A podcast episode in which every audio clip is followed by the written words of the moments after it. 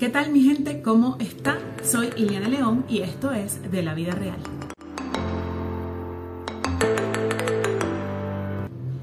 Recuerden que lo que quiero es redescubrir que en la vida real hay muchas maneras de mirarnos, de llegar a nosotros mismos.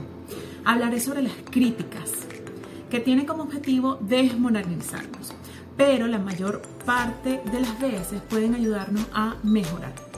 Pero hey, Primero, antes de seguir adelante, dale like a este video, suscríbete y dale la campanita para activar todas las notificaciones de este y otros tips que estaré. Vamos con todo, si no, ¿para qué? Acompáñame. Bueno, hoy les traigo un tema que es súper buenísimo y lo tengo muy presente en el día a día, como son las críticas. Tanto las que recibimos como las que hacemos a los demás y las que nos hacemos a nosotros mismos. La diferencia entre aquellas personas que salen adelante y las que fracasan suelen ser su capacidad para gestionar las críticas.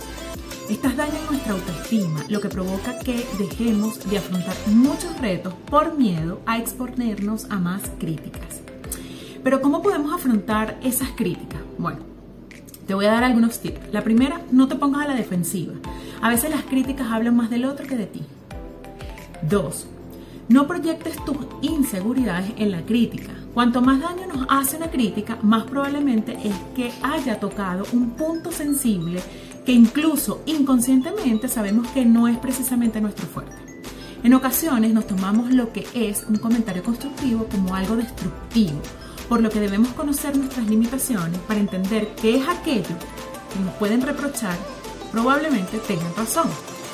3. No reacciones inmediatamente ante la crítica. Lo mejor en muchos casos es callarse y asentir.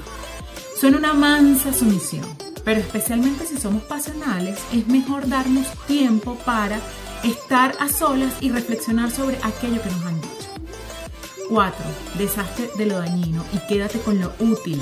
Las palabras fieras pueden encubrir una gran verdad, así que aunque no aceptamos ser tratados injustamente en nuestro fuera interno debemos hacer el ejercicio de autocrítica y juzgar si de verdad debemos cambiar algo de nuestro comportamiento.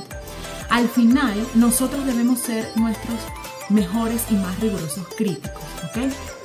Entonces, simplemente, pero solo ello nos permitirá subsanar nuestros defectos.